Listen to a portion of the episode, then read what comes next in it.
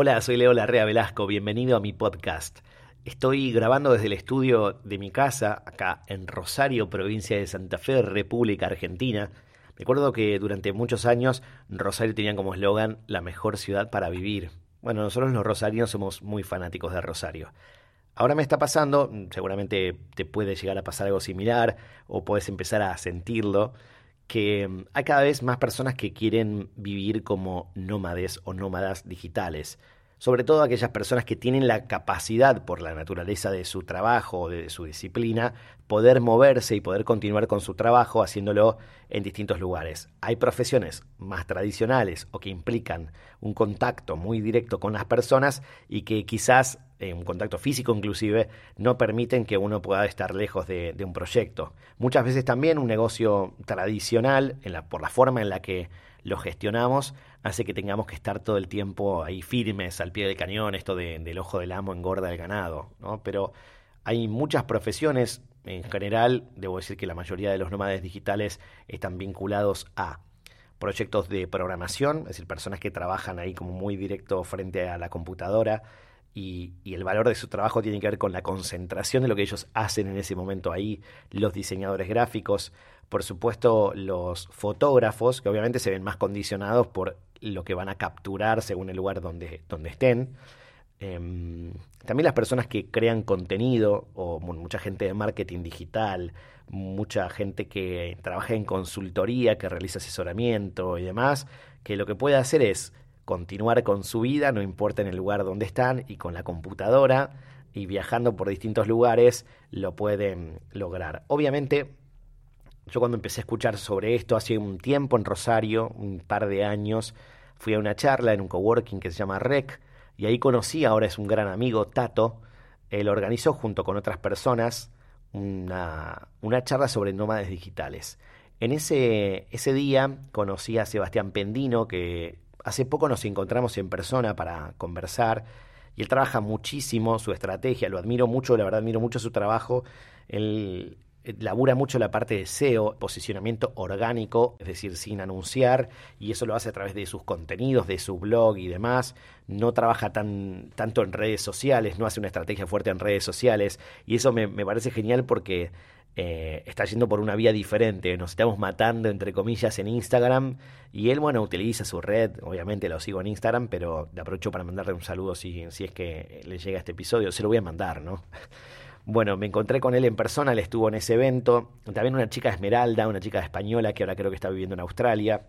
Y cada uno contó su, su experiencia de cómo ellos continuaban con su trabajo y, y viajaban a mí me gusta viajar, yo hace unos 10 años que hice mi primer viaje, que salí por primera vez del país, a mis 27, y me fui con mi hermana a Europa, y la verdad es que ahí empezó una especie de, de adicción, ¿no? Por, por viajar así como uno viene de clase media, laburante y demás, la única forma de viajar, por lo menos la única forma que concebía, era el periodo de las vacaciones y el ahorro para poder, o tarjetear para poder pagarte el viaje. No ha cambiado demasiado mi vida a este formato, pero en realidad, hoy que ya no trabajo en relación de dependencia, en el momento que, que me fui de, de mi trabajo, ya hace unos cuantos meses, dije, ahora tengo que hacer eso que antes no podía hacer. Por eso estoy a unos días de, irme a Europa por dos meses y medio aproximadamente, tengo que armar la valija, tengo que hacer un montón de cosas y, empiezo a pensar cuáles son los trabajos que puedo sostener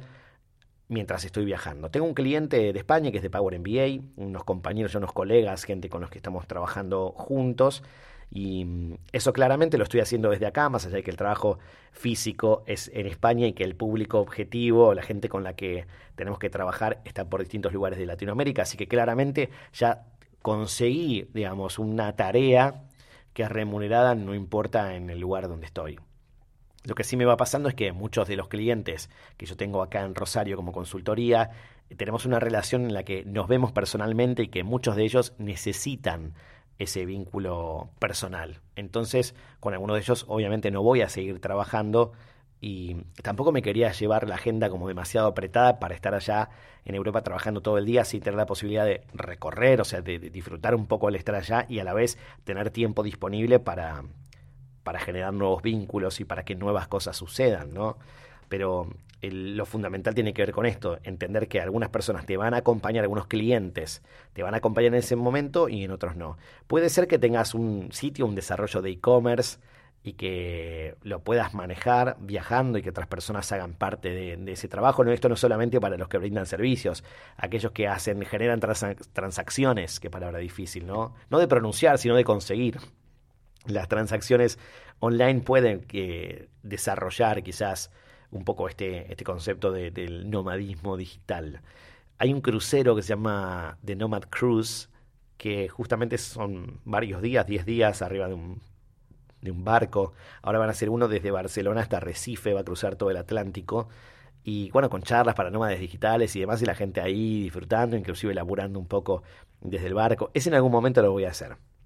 Lo más importante para, por si te querés convertir en un nómade digital, es que tengas una tarea o una arista, una nueva faceta, en este caso, que te permita a vos trabajarlo online. ¿Cómo podés construir, más allá de lo que tenés actualmente, una faceta nueva de ese producto o servicio o de eso que vos realizás que a vos te permita hacerlo? A lo mejor es en periodos, inclusive es cómo vamos a delegar aquello necesario en lo que nosotros no vamos a estar. Ese es el punto principal, encontrarle esa beta. Muchas profesiones la tienen, hay que encontrarle el lado creativo, en este caso, de ver cómo lo podemos vincular con algo que podamos automatizar por un lado o podamos realizar desde la computadora por el otro. Así que ese es el primer filtro, la primera búsqueda. Y por otro lado, también va a depender mucho, bueno, nuestra economía es bastante inestable, ya lo sabrás. El hecho de depender de, de ingresos, por ejemplo, en la moneda peso, en el peso argentino, va a ser que todo el tiempo, si estamos de viaje, si estamos en Europa, por ejemplo, en Estados Unidos, mientras nuestro ingreso proviene desde Argentina, estemos sujetos todo el tiempo a esa variación. Lo ideal sería en realidad todo lo contrario, es decir, que tus ingresos puedan venir de monedas más fuertes, eh, de mayor estabilidad, y que vos estando en Argentina o en otro lado puedas disfrutar de, eso. Em, hay una parte de gestión fundamental porque más allá de gestionar los clientes y hacer el trabajo específico que el cliente te demanda, el hecho de, ser como un, un, gestor de todas esas relaciones vinculados a la facturación, al seguimiento y demás, y también cómo vas a poder sostener ese buen vínculo mientras estás de viaje, si vas a, cómo vas a responder a la demanda de tus clientes y cómo poder planificarlo de forma tal que la persona se sienta segura más allá de que vos estés dando vueltas. Porque puede llegar a pasar que tu cliente te vea, sobre todo si te sigue en redes sociales, que vos estás disfrutando muchísimo y vas a sentir que, bueno, estás ahí. Aparte, uno en vacaciones, o yo por lo menos en vacaciones me hago cargo, suelo subir más fotos o suelo tener un poco más de vida social. Y decir, mira, yo le estoy pagando a esta persona para laburar esta persona está ahí en el barco cruzando el Atlántico. Pues, bueno, ¿cuál es el problema? ¿No? ¿Por qué esto sería un problema? Pero bueno, en general, cómo sostener ese vínculo me parece que, mm, que es fundamental. La gestión y hablar en todo momento. Y después hay un tema que esto va, va a dar para largo, que tiene que ver con la facturación como vamos a hacer para, para facturar. Hace unas semanas en Argentina se hizo un cambio, es decir, vos como monotributo, por ejemplo, podés hacer un punto de venta y facturar al exterior y hasta hace un tiempo podías cobrar ese, ese dinero en esa moneda extranjera en cualquier parte del mundo, es decir, no era necesario que vos le ingreses al país. Ahora sí, ahora, por lo menos en el momento de la grabación de este podcast, hay una reglamentación que indica que tenés cinco días para que ese dinero que vos facturaste ingrese. A veces es un poco complicado porque vos emitís una factura y el cliente no te paga los cinco días, ¿no? Hay que ver cómo son los ciclos de pago en los trabajos en los que en los clientes o los lugares donde estén tus clientes, ¿no?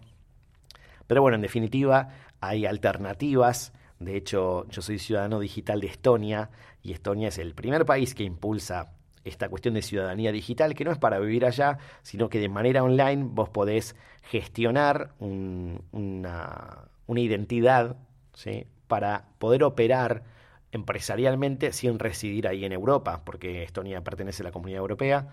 Y mm, vos podés abrir tu cuenta bancaria, tu empresa y pagar tus impuestos y demás, impuestos que tienen un costo menor que en otros países, sobre todo los europeos, y lo podés gestionar todo online. Eh, yo en este momento no tengo todavía creada mi empresa en Estonia, pero es uno de los puntos sobre los cuales voy a trabajar, ya que em, sí, para Argentina seguiré con mi monotributo y facturando para mis clientes acá, pero para otros clientes eh, mi idea va a ser fomentar o seguir fomentando esta, esta movida de ciudadanía digital de Estonia para poder facturar desde allá y tener todo BOM, todo legal como corresponde. Ese dinero se utilizará para momentos de viaje. Así que, bueno, esto son, son temas que, que llevan bastante desarrollo. De hecho, tengo pendiente subir un artículo en el blog sobre la ciudadanía digital de Estonia, así que seguramente pronto lo voy a hacer, pero yo te animo a que vayas pensando si te gusta viajar realmente, cómo puedes combinar esta forma de trabajo que te gusta, esta pasión de hacer lo que te gusta, pero también hacerlo como te gusta. Y en este caso me encanta viajar. Lamentablemente tengo que abandonar este espacio de comodidad, este estudio tan lindo, este lugar que tengo en casa, Va a ser por un tiempo, pero va a ser una nueva aventura. Obviamente vas a poder ver en mis redes sociales, que supongo que voy a armar una categoría destacada nueva para subir las historias de, Instagram ya como nómade digital o trabajando en esto, para poder mostrarte qué pasa y también poder enseñarte todo lo que vaya aprendiendo en ese proceso para que eh, tengas, lo tengas un poco más fácil, para que el recorrido sea mucho más sencillo. Obviamente mi correo para que me puedas escribir hola arroba leolarrea.com o me mandas un mensaje por Instagram. Mi usuario es leolarrea. Ya sabes, contá conmigo. Y será hasta el próximo encuentro. Nos escuchamos cuando me escuches. Chau.